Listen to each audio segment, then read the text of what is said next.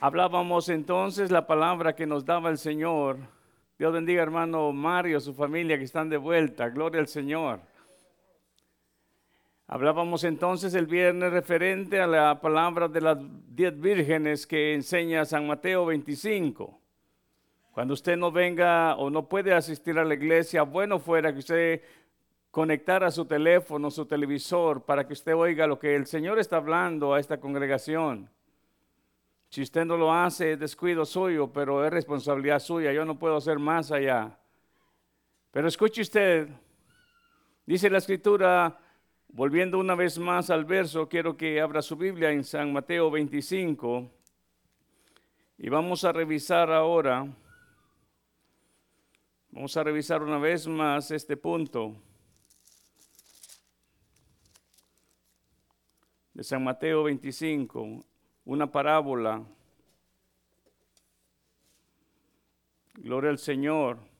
Leámosla una vez más y para que se no olvide, póngase de pie y vamos a hacerlo en reverencia a la palabra del Señor.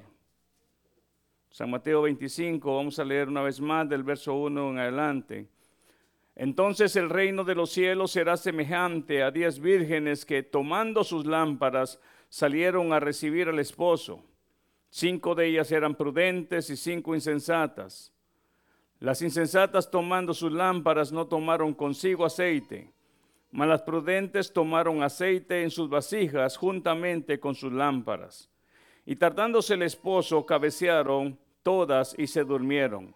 Y a la medianoche se oyó un clamor, aquí viene el esposo, salid a recibirle.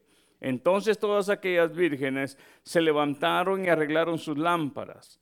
Y las insensatas dijeron a las prudentes, danos de vuestro aceite, porque nuestras lámparas se apagan. Mas las prudentes respondieron diciendo, para que no nos falte a nosotras y a vosotras, id más bien a los que venden y, compra, y comprad para vosotras mismas. Pero mientras ellas iban a comprar, vino el esposo y las que estaban preparadas, preparadas, entraron con él a las bodas y se cerró la puerta. Puede sentarse en esta mañana. Hablábamos ciertamente que esta parábola que el Señor Jesús está mostrando acá ilustra claramente lo que significa estar listos. Ilustra claramente lo que significa estar preparados. Y leíamos en Amós 4:12 donde la palabra se le da a Israel que se prepare para el encuentro de su Dios. Esto ciertamente da un enfoque a la iglesia del presente. ¿Cuál es la actitud que debemos de tener en nuestro presente? En nuestro presente, porque llegará el momento donde nadie sepa y nadie se imagine cuando el Señor venga por su pueblo. Entonces automáticamente esta ilustración es para que nosotros podamos comprender con exactitud qué es lo que hizo la diferencia entre aquellas diez vírgenes. Aquí se manifiesta que habían cinco sabias y cinco insensatas, pero ¿qué es exactamente lo que en ellas se hizo o fue la evidencia que hizo notar que unas eran prudentes y eh, otras eran insensatas. Al escribir esta escritura acá, Mateo señala lo que Cristo dice. Cinco tomaron sus lámparas. De hecho, si usted se da cuenta, las diez tomaron sus lámparas. Y las diez iban arregladas como para una fiesta. Las diez tenían el pensamiento de, de, llegar a ese punto de lo que apareció en medianoche, la llegada del esposo. Lo que quiero decirles en esta mañana es que en la mente de mucho cristiano, mucho creyente está ciertamente en la espera del Señor Jesús. Porque nadie quiere, hermanos, este, nadie quiere estar ausente cuando Cristo venga por su iglesia. Nadie quiere ser excluido de ese momento. Yo creo que si yo le pregunto en esta mañana a cada uno de ustedes y les, les pregunto cuántos esperan y anhelan la venida del Señor, yo sé que todos dirían, yo quiero ese momento, yo quiero estar ese día en la presencia del Señor cuando Él venga por su iglesia. Ahora, aunque la respuesta podría ser de esa forma, la pregunta de esta mañana es, ¿Estamos realmente preparados? ¿Estamos realmente listos? ¿Estamos realmente arreglados para poder esperar al Señor como se debe? Porque de acuerdo a esta parábola, nos vamos a dar cuenta que las diez vírgenes de hecho vestían vestiduras, porque no creo yo que estas, de acuerdo a este, este ejemplo, unas fueran desarregladas y otras este, no, todas se miraban semejantes. Todas llevaban sus lámparas, pero hubo una diferencia. Hubo algo que a ellas las puso ahora en evidencia de lo que ellas habían anticipadamente pensado, lo puso en evidencia en el momento cero. En el momento cero vamos a darnos cuenta qué es lo que ocurrió en la vida de ellas. Pero vamos a seguir entonces lo que en viernes en el viernes dejamos. Vamos a darnos cuenta entonces lo que hablábamos, uno de los, de los mensajes que, que, que, recordábamos y era lo que es en sí el estar preparados con nuestras lámparas y la referencia que dábamos de estar ceñidos nuestros lomos y también con nuestras lámparas en nuestras manos. Ese es un ejemplo del Antiguo Testamento que ciertamente le declaraba, Dios mismo le dio a Israel cuando comieron eh, la Pascua, ellos tenían una postura de que estaban a punto de salir de aquel lugar donde habían estado por años. En primer lugar, la postura que ellos tenían en su, en su semblante, en su vestir, es es que sus vestidos estaban ceñidos y también con su bordón en la mano. Cuando nos habla aquí la, escritura y nos habla en muchas más escrituras de ceñirnos con la verdad, de ceñirnos de esta manera como lo enseña aquí, estamos hablando, hermanos, ciertamente de una postura de estar preparados, de estar listos. Muchas veces en nuestro presente no entendemos eh, en sí la figura literaria o la figura de historia que se está dando en este momento los antiguos usaban unas túnicas largas que a ellos les impediría correr si habría necesidad de correr, pelear si habría necesidad de pelear, o de hecho salir este, de emergencia. Entonces automáticamente, por ejemplo, párese usted, hermana, hermana Esther, póngase aquí. Póngase aquí. Entonces, por ejemplo, ella está con su vestido hasta, hasta ahí largo. Figuremos que la túnica era de ese largo. Entonces automáticamente tomando las dos partes, eh, fíjese bien, de su vestido se toman las dos partes y lo primero que se hacía, se podía este, agarrar las dos puntas y jalar hacia arriba. Aquí estaba el, eh, o era una forma también de subirse, subirse la túnica a manera de que no le estorbara para correr. Entonces, subiéndose la túnica y poniendo esas dos puntas, aparte de la ceñía y las dos partes de aquí, la hacía a manera de que como quedara como que si fuera un short. En la manera que estuvieran listos para poder moverse y que no hubiera nada que les estorbara.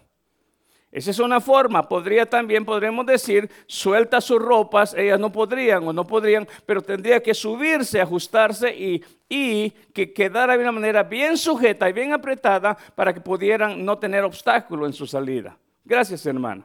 Entonces, ¿por qué tenemos que entender eso? Ponía como ejemplo quizás nuestros pantalones, si no usamos el cinto, muchas veces nos puede caer y es incómodo. Un zapato quizás suelto, la correa, no se puede. Uno se lo va a topar y se va a caer. Entonces automáticamente tenemos que tratar de comprender qué era lo que se estaba transmitiendo a través de aquel mensaje. Las lámparas, de una u otra manera, ellos no tenían los móviles que tenemos nosotros, entonces para ellos era caminar y llevar sus luces por donde ellos se iban a conducir. Ahora, observe usted algo. Volvamos al punto acá de lo que significa realmente estar listos y estar preparados. Vamos a ver en primer lugar algo que el Señor me, me dirigía acá. Hay algo que tenemos que tener en cuenta.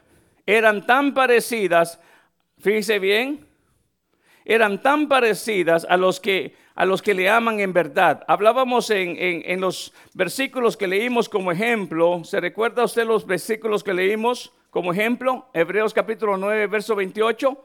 Vamos a regresarlo para que usted se dé cuenta en esta noche, en esta mañana, perdón, una vez más, lo que declaraba Hebreos 9:28.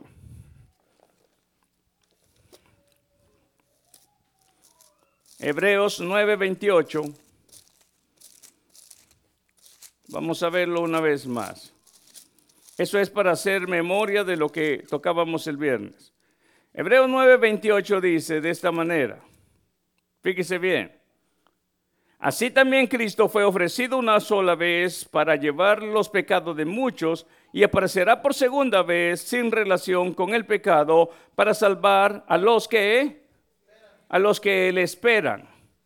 La apariencia de ellas era de todas era era que esperaban al esposo, sus vestidos, sus lámparas, todo en el orden. Pero había algo que las iba a distinguir.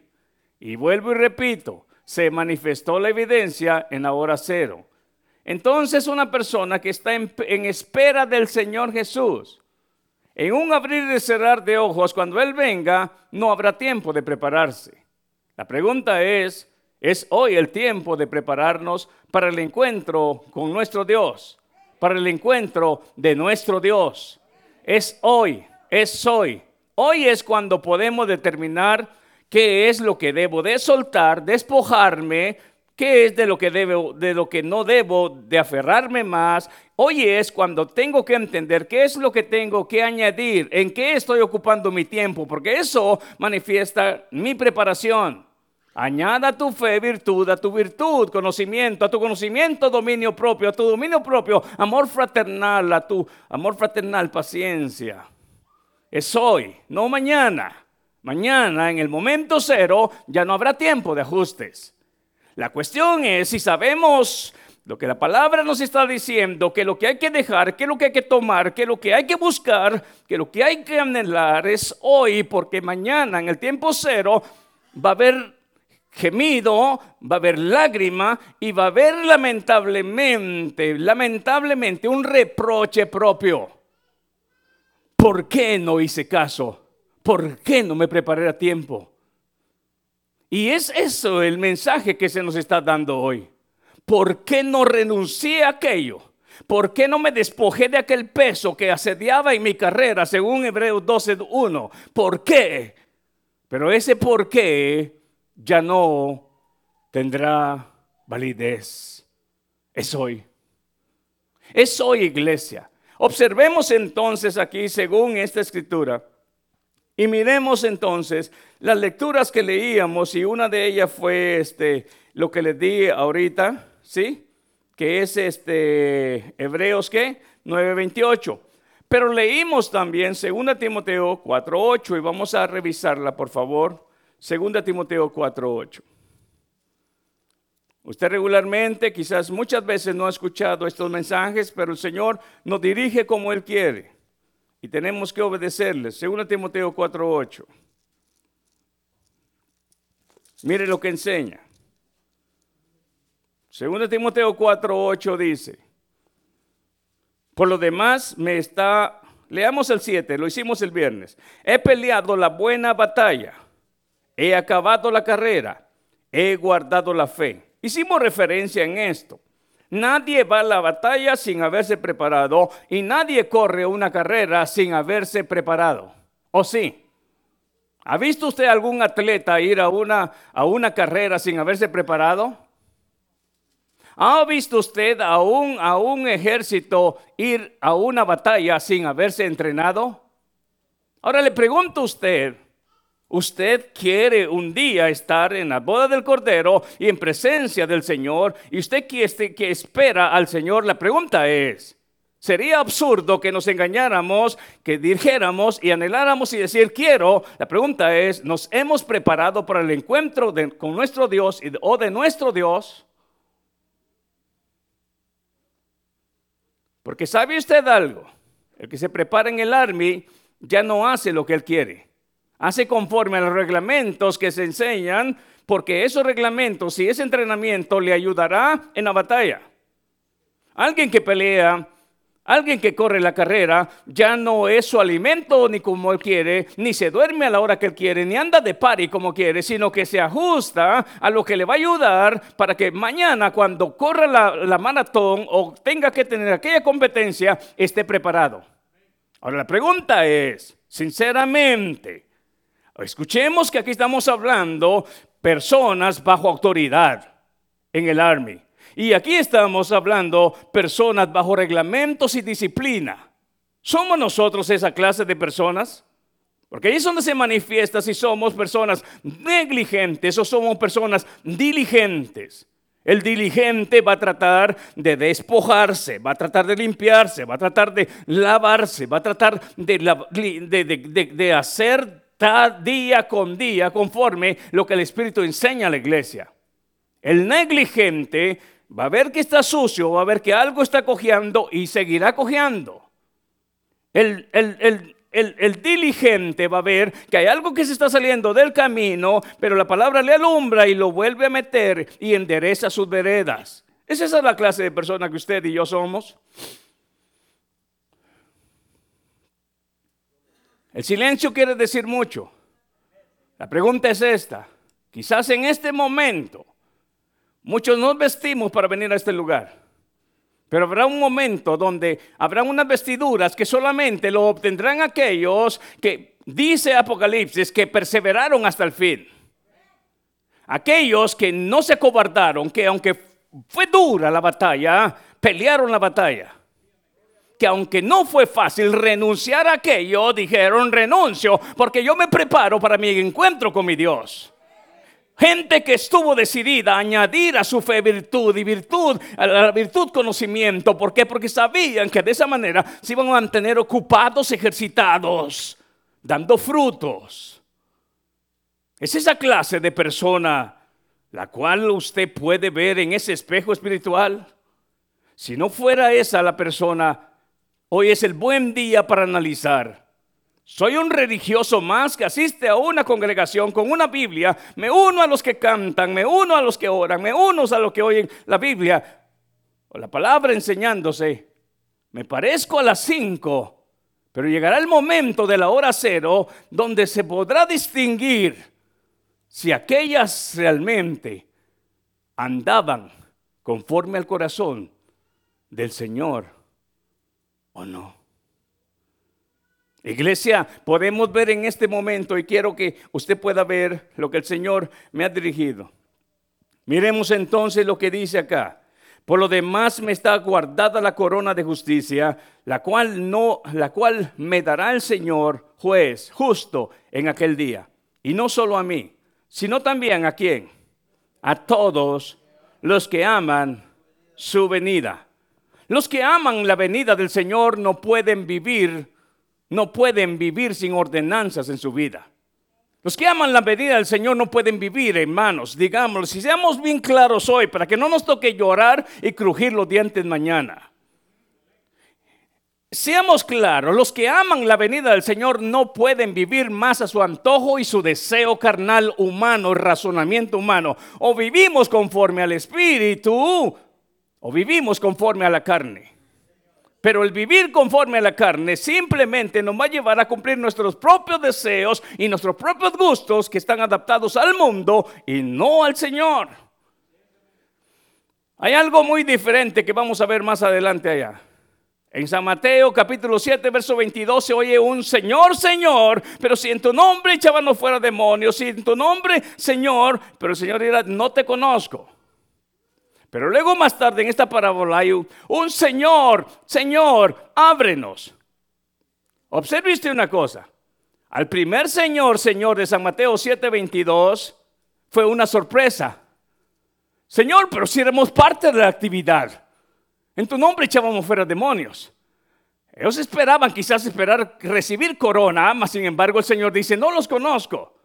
Pero en este Señor, Señor de 25, de San Mateo 25, 11, ese Señor, señores, de angustia porque estuvieron a un paso de entrar.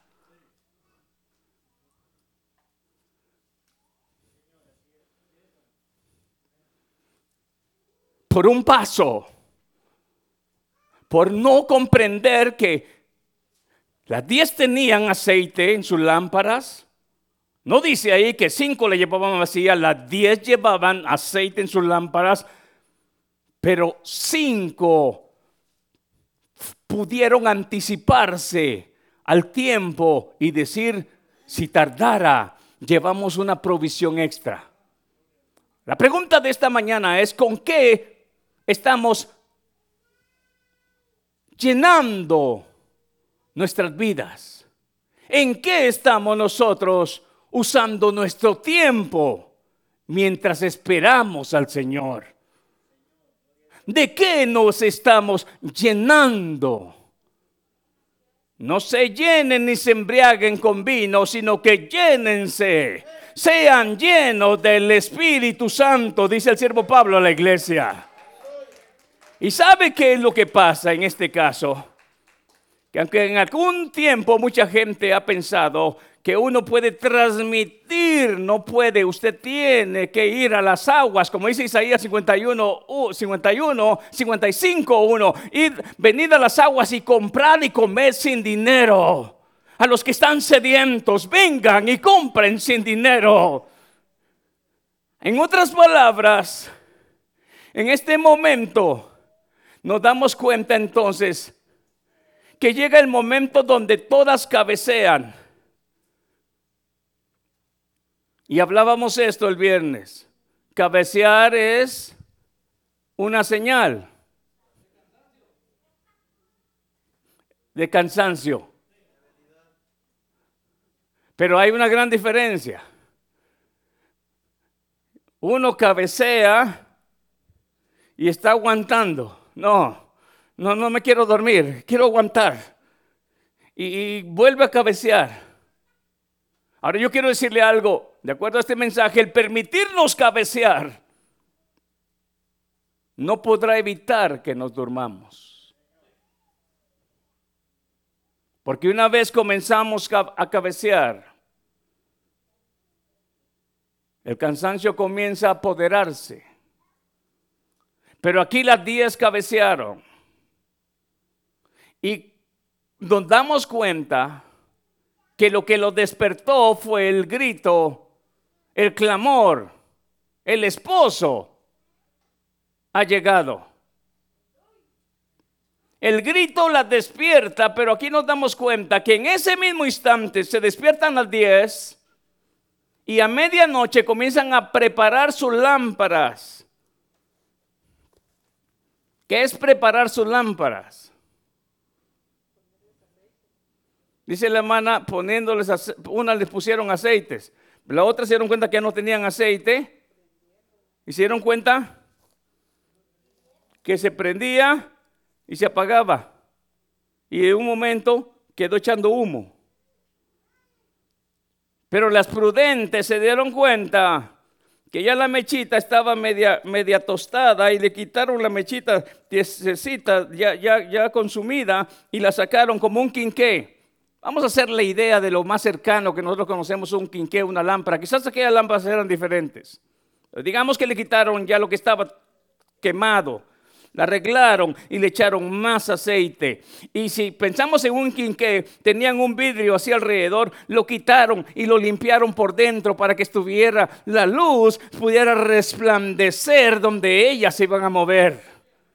Entonces, preparar sus lámparas es su propia vida, para que la luz de Cristo ilumine con claridad. Es quitar esas mechas que están quemadas y es limpiar eso que se ahuma. Porque de qué sirve una lámpara cuando ya está toda ahumada? ¿Le pasó a usted? Mi abuela, nosotros todavía lo vivimos. Y porque como se echa gas, gas, ¿cómo se llama? Petróleo, dice. Eso ahuma. Yo no sé si alguna vez usted de niño amaneció con la nariz ahumada.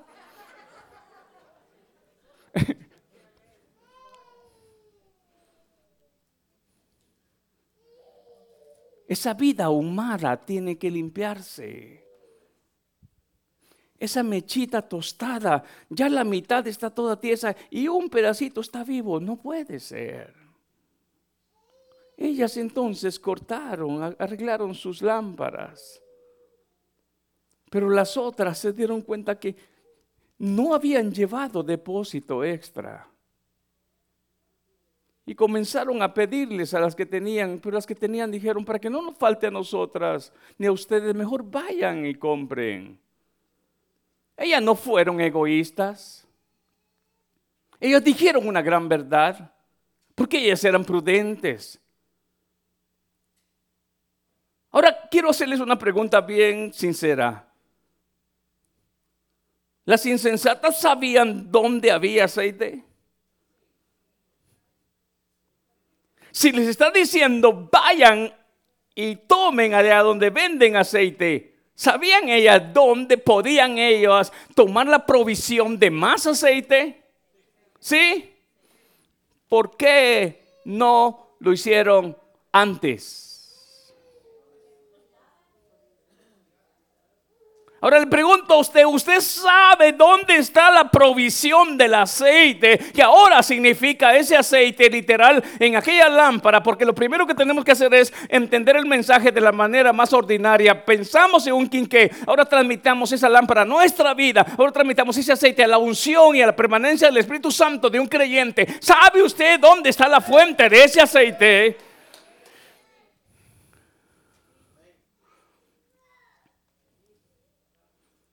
Jesús mismo es la fuente de nuestra vida.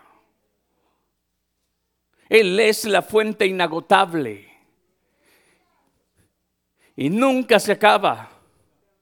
Y el mismo Espíritu Santo a nosotros nos llena del carácter de Cristo, llenándonos de esa vida de Cristo en nuestras vidas. Es esa vida ahora, como dice el siervo Pablo, ya no vivo yo, sino que Cristo vive en mí. Es el Espíritu Santo obrando a favor que ya no se mire más Byron, sino que se mire Cristo en mi caminar, en mi pensar, en mi vivir. Entonces sabemos dónde está ese aceite. Lo que pasa es que no queremos muchas veces ir en busca de Él. Porque para ir en busca de eso, hay que dejar que este hombre terco, este hombre muchas veces duro, tenga simplemente que doblegar su, su cabeza y decir, aquí estoy y desde este momento no quiero ser yo, sino que sea conforme a tu voluntad, conforme a tu deseo. Para eso, esa es la compra que no se hace con dinero, esa es la compra que se hace sin dinero para todos los sedientos. Pero sabe que ellas sabían dónde.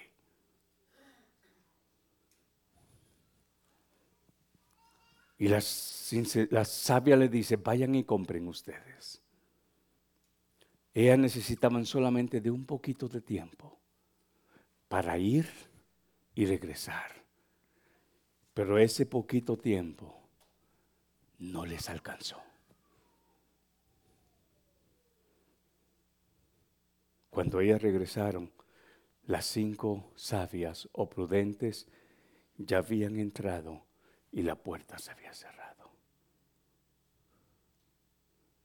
Alguien puede decir, estuve casi a punto de entrar, pero sabe que ese casi simplemente es, estás afuera.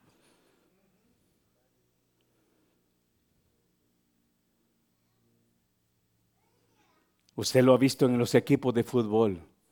Estuvimos casi a punto de ganar. ¿De qué le sirve?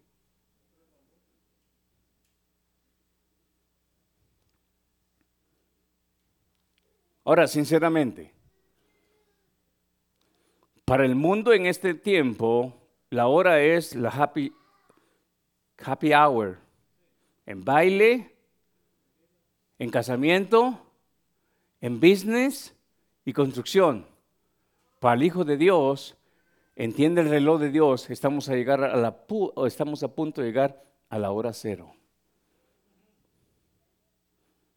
Y cuando se está a punto de llegar a la hora cero, estamos viendo. Yo no sé si usted ha tenido fiesta o ha, arreglado alguna, ceremonia en algún lugar, pero usted arregló todo, pero 5 o 10 minutos antes de que se concluya, usted está viendo, pero ¿qué me hace falta? La dama, yo he visto, eh, eh, esto está en su lugar, o aquí quedó una manchita. Sinceramente, ¿estamos haciendo eso nosotros? Porque está a punto de, el que ha de venir, vendrá por su pueblo. Estamos a punto de encontrar quiénes, de ver quiénes en verdad éramos esos adoradores que adoraban en espíritu y verdad y quiénes quizás nos parecíamos. ¿Usted quiere ser de los que se parezcan? ¿O usted quiere ser de los verdaderos adoradores que adoran en espíritu y verdad? Pero si está viendo que se está manchando, está viendo que se está atando, está viendo que se está atorando, ¿por qué se sigue atorando más? ¿Por qué no soltar? ¿Por qué no liberar? Entonces observe usted algo, iglesia. Yo no sé si usted había visto esta parábola de esa forma y vamos a tocar ciertas uh, parábolas más porque quizás muchas veces nos han contado y nos han repetido la historia, pero no hemos visto el trasfondo de aquello, de lo que realmente ilustra la, la parábola, lo que realmente significa estar listos. Observe y mire lo que enseña la escritura entonces, hablando referente a este verso. Regresemos a San Mateo 25. Miremos por favor y miremos exactamente lo que dice el verso el capítulo 25, verso 1. Gloria al Señor.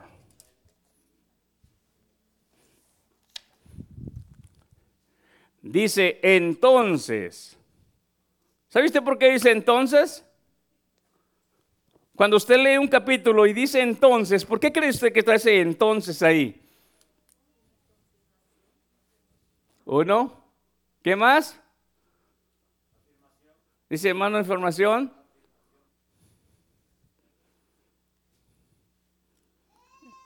Aquí oí yo la palabra.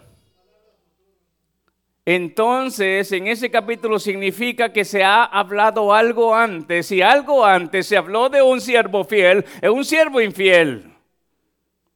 Y entonces ahora dar esta parábola se va a enseñar la evidencia de quienes han vivido una vida fiel y quienes han manifestado una vida infiel, pero se ha visto igual. Cuando usted encuentra un entonces, entonces, fíjese, hermana este, Esther, pero voy a decir, hermana, entonces, ¿qué si no hemos platicado nada? Ah, bueno, entonces regresemos. Fíjese, hermana Esther, que eh, hermana Rosa trajo unos tamales y ya me está escuchando. Pero fíjese que entonces ese día cuando me los iba a dar se le olvidó y me dejó sin tamales. ¿Qué estoy hablando yo? Estoy continuando algo que ya comencé a exponer. Entonces, si usted regresa y se da cuenta, en el capítulo 24, ahí estamos cuando enseña acerca de la venida del Hijo del Hombre. Fíjese que aquí, aquí en estos capítulos hay señales del fin. Aquí está, hermano, aleluya, dando una, una, una forma de los tiempos futuros. Pero si nos damos cuenta, el verso 41 dice, Dos mujeres estarán moliendo en su molino, la una será tomada y la otra será dejada. Velad pues porque no sabéis a la hora que ha de venir vuestro, ¿qué? Señor. Pero sabemos esto, que si el, padre de familia supiese a qué hora el ladrón habría de venir, velaría y no dejaría minar su casa. Por tanto, también vosotros estad preparados porque el Hijo del Hombre vendrá a la hora que no pensáis. ¿Quién es pues el siervo fiel? Escuche usted bien, ahí comienza la historia. ¿Quién es pues el siervo fiel y prudente? Prudente, al cual puso su Señor sobre su casa para que les dé el alimento a tiempo. Bienaventurado aquel siervo al cual cuando su Señor venga le halle haciendo así. De cierto digo que sobre todos sus bienes le pondrá, pero si aquel siervo malo dijera en su corazón, mi señor tarda en venir y comenzare a golpear a sus consiervos y aún a comer y a beber con los borrachos, vendrá el señor de aquel siervo en siervo en día que éste no espera y a la hora que no sabe, y lo castigará duramente y pondrá su parte con los hipócritas. Allí será el lloro y el crujir de dientes. Entonces, el reino de los cielos es semejante a diez vírgenes.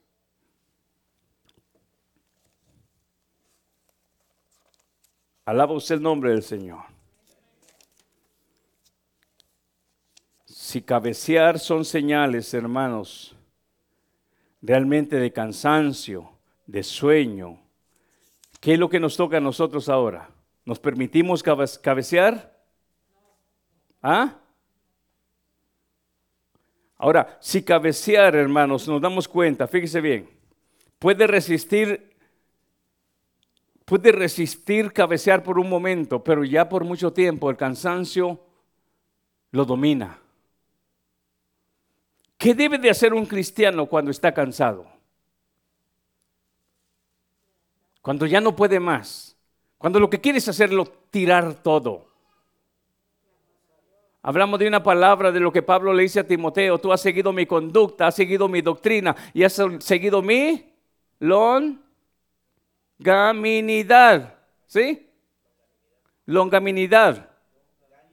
Longanimidad. Eso. Por una N, hermano. Pero ¿qué significa esa palabra? Estudiamos una vez. Cuando llegó al límite mis fuerzas, la fuerza de Dios me vuelve a llenar el tanque, me vuelve a dar esperanza, me vuelve a dar energía. Donde mi fuerza, donde en mi debilidad se hace evidente que ya llegó a mi límite, el poder de Dios me perfecciona en su fuerza. Entonces, muchas veces en nuestra fuerza hemos llegado a nuestro límite y decimos, no quiero más, lo que quiero es tirar la toalla. Ahí es donde el Señor dice, no la tiras, porque ahorita te enseña mi poder a poderte permanecer en pie fuerte y con vigor y hacia adelante. Es lo que pasó con los, lo que habla en Hebreos 11, aquellos hombres que sacaron fuerza de flaqueza. Porque muchas veces lo que queremos es decir no más. Pero en ese momento, cuando decimos no más, es donde se fortalece nuestra vida en el Señor. Efesios 6:10, fortaleceos en el poder de su fuerza. No es la nuestra, es la del Señor en nuestra vida. Entonces, si usted se da cuenta, los que se permiten cabecear no podrán evitar dormir. Aquí hay algo que el Señor este, me dirigía y fíjese bien, sin darnos cuenta, muchas veces hermanos, sin darnos cuenta, muchas veces el ocio puede llevarnos a nosotros a dormitar. Pero si hay alguien, hermano, que se mantiene activo, ¿qué es lo que le dice Pablo a Timoteo? Mantente ejercitado, ejercítate en la piedad. Una persona ejercitándose no se va a dormir, va a mantenerse activo. Pero si nos quedamos por, diez, por, una media hora, hermano, sin movernos, después de haber trabajado, ¿qué es lo que pasa? Nos dormimos. Sí. Entonces, observe usted, la vida realmente no ha sido, hermano, fácil. Ahora, ¿qué hora será en este tiempo? ¿Estamos lejos de la hora del clamor o estamos cerca? ¿Mm? Lea por favor el verso 7, ya que estamos ahí en San Mateo 25. Lea el verso 7, el verso 6 primero. Y a la medianoche se oyó un clamor, aquí viene el esposo, salid a recibirle. Entonces aquellas vírgenes se levantaron y arreglaron sus lámparas. Y las insensatas dijeron a las prudentes, danos de vuestro aceite, porque nuestras lámparas se apagan. Mas las prudentes respondieron diciendo, para que no nos falte a nosotras y a vosotras, id más bien a los que venden y comprad para vosotras mismas. Yo escribía algo aquí. Realmente este clamor va a descubrir qué realmente hay en aquellas lámparas. Al despertar se van a dar cuenta que sus lámparas, unas, o quizás las de las diez, estaban casi vacías, pero las otras pudieron tomar de la provisión. ¿Se conforma usted de vivir una vida tibia? ¿Se conforma usted de vivir una vida medio informada de lo que Dios pide? ¿Qué es lo que Dios pide? ¿Qué es lo que le dijo a Israel? Lo que pide Jehová de ti, Israel, es que le temas, que le ames, que andes en sus caminos. ¿Qué más? Que le obedezcas, que tenga ese temor reverente. Entonces cuando nosotros entendemos eso, lo prepararnos es entender cómo está mi temor realmente, cómo es mi temor ante Dios. ¿Qué es lo que dice Proverbios? El principio de la sabiduría es el temor de... Sí. Ahora, ¿qué tanto temor hay en su vida? ¿Qué tanto amor hay en su vida hacia Dios? Todos esos ajustes ya no se podrán hacer en un abrir y cerrar de ojos. Es hoy. Es hoy. Esa es lamentablemente, hermano, la forma en la cual muchos han visto el Evangelio y dicen, es que yo levanté la mano y desde ese día, amén, Dios, la gracia de Dios realmente nos ha abierto la libertad a que podamos nosotros poder ver, pero aquellos que fueron iluminados ya no pueden vivir más en el pecado. Aquellos que fueron iluminados sus ojos ahora tienen que entender que los ajustes diarios es que se adapten a su espera con el Señor. Mucha gente dice, no, es que como levanté mi mano puedo vivir mi vida como quiera. No. Esa fue la gracia de Dios que se manifiesta a toda persona que en Él ha creído, pero desde ese momento tiene que haber realmente una preparación espiritual. A eso se le puede llamar, hermano, esa regeneración completa, no a medias, porque el Señor no regenera medias. Entonces, si nos damos cuenta aquí en, este, en, este, en este verso, que sin, sin nada, hermano, aleluya, sin nada que opacara, fíjese bien, las la lámparas de estas prudentes, porque se dieron cuenta que ellas sí tenían, arreglando sus lámparas, no había nada que les opacara su vida. Si hay algo, hermano, como dijimos en el ejemplo del quinqué, si hay algo que está opacando la luz, ¿no es hoy tiempo de arreglar y limpiarlo? ¿No es hoy? ¿Quién le asegura a usted que, un minuto más, más, más en el futuro? Es hoy. Si hay algo que arreglar, ¿no será hoy? Si hay algo que soltar, ¿no será hoy? Ahora, aquellas al ver que la puerta estaba cerrada dijeron, ¿por qué no compramos más aceite? ¿Por qué no nos preparamos? Pongamos nosotros nuestro plano ahora. ¿Por qué no solté aquello? ¿Por qué no limpié aquello? ¿Por qué no dejé aquello? ¿Por qué me aferré a aquello? Y ahora no puedo entrar. Entonces, esta parábola ilustra claramente lo que significa estar listos. Hay algo que quiero darles. Disculpen, hermana, pero hay algo que quiero darles. Y fíjese bien. Allí se abrieron sus ojos y se dieron cuenta de su insensatez, de su descuido que habían tenido. Ahí, cuando la puerta estaba cerrada. Se dieron cuenta, se abrieron sus ojos, se dieron cuenta ahora con su aceite aquí, se dieron cuenta de su insensatez. ¿Por qué no nos preparamos antes? Ahí, ahí se abrieron sus ojos y se dieron cuenta que en vez de haber sido sabias fueron insensatas, de haber sido diligentes fueron negligentes. Dígame, siervo, rapidito.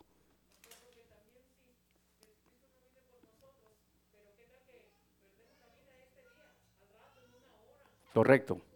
Eso fue lo que hablamos el viernes. Son dos cosas que pueden ocurrir. O Cristo viene por su iglesia, o usted o yo nos toca también entregar nuestro, nuestro nuestro cuerpo, morir. Ahora, ellas abrieron sus ojos. ¿Sabe usted algo? Según la parábola del hombre rico y, Lázaro, nos, dan cuenta, nos dice el Señor Jesús que cuando se da cuenta el hombre rico está en un lugar donde nunca se imaginó estar. Y Lázaro abre sus ojos y está en el seno de Abraham. O sea, ese momento, Señor, permíteme irle a avisar a mis hermanos para que no vengan a este lugar de tormento. Too late, ya no se puede hacer nada. Ahora, esta parábola es extensa y es profunda. Y esta parábola nos enseña ahora, ¿por qué darnos cuenta de lo que podríamos haber cambiado cuando ya es muy tarde? ¿Por qué no darnos cuenta hoy de lo que debemos de dejar, lo que debemos de añadir para podernos preparar? ¿Por qué llegar al punto cero? Tener que llorar las consecuencias. ¿Sabemos dónde se llenan las lámparas? ¿Sabemos dónde se llenan? ¿Se paga? ¿Le tienen que pagar al pastor usted? No. Comprar sin dinero. Pero la pregunta es, ¿queremos? Póngase de pie.